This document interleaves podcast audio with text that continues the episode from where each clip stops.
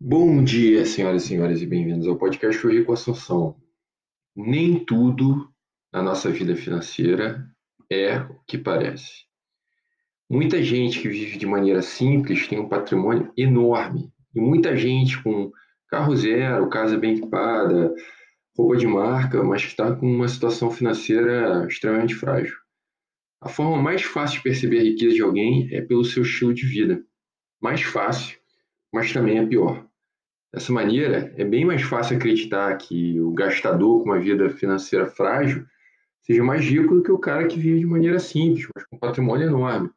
Eu conheço muita história de gente que dormia em trailer, sem carro, sem luxo e que acabou prosperando na vida.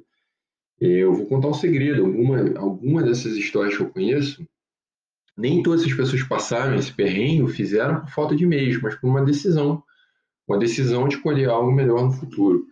E o inverso também é verdadeiro, né? Dentre todas aquelas histórias de família de classe média que vieram de famílias riquíssimas no passado, que diziam, oh, meu avô era barão, ou meu pai, não sei o quê, pergunto o que aconteceu no meio do caminho? O que, que levaram essas pessoas a perder o status econômico? O que elas fizeram de errado?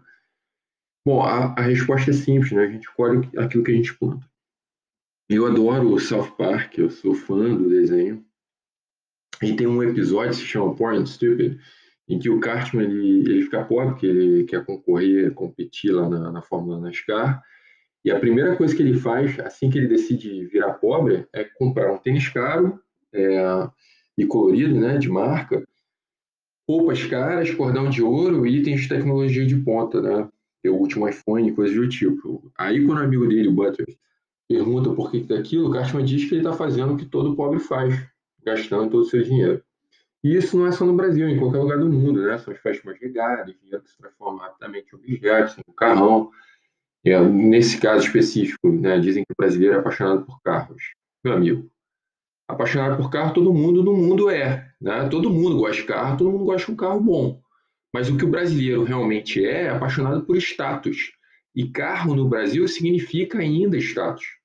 E isso explica o alto investimento num item que custa quase o dobro do que em qualquer outro lugar do mundo, né? num país que é um país emergente. Pessoas que não têm dinheiro parecem ter necessidade especial de mostrar aos outros que têm o que não poderiam ter. E o pior é não entender a diferença entre não poder e não ter como. Ter como sempre tem, você parcela aqui, pega emprestado ali, gasta tudo que ganha, às vezes um pouquinho mais. Né? Você cara, financiar no Brasil, financiar um carro, é caro, né?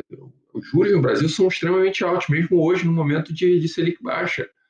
Mas as pessoas continuam, continuam tendo coisas que elas não podem ter, ou pagando um preço muito caro para mostrar que tem aquilo que não tem. Poder é diferente, tem a ver com estabilidade no trabalho, ou, enfim, se você tiver um negócio, enfim, estabilidade de renda, construção de diferentes fontes de renda, segurança financeira, qualidade de vida, projetos maiores na sua vida. Um está focado no construir, o outro no desfrutar. Só que o que está desfrutando hoje, amanhã vai ter que começar a construir, voltar a construir. O que está construindo hoje vai desfrutar amanhã. Só não dá para depois dizer que sorte. Todos um grande abraço.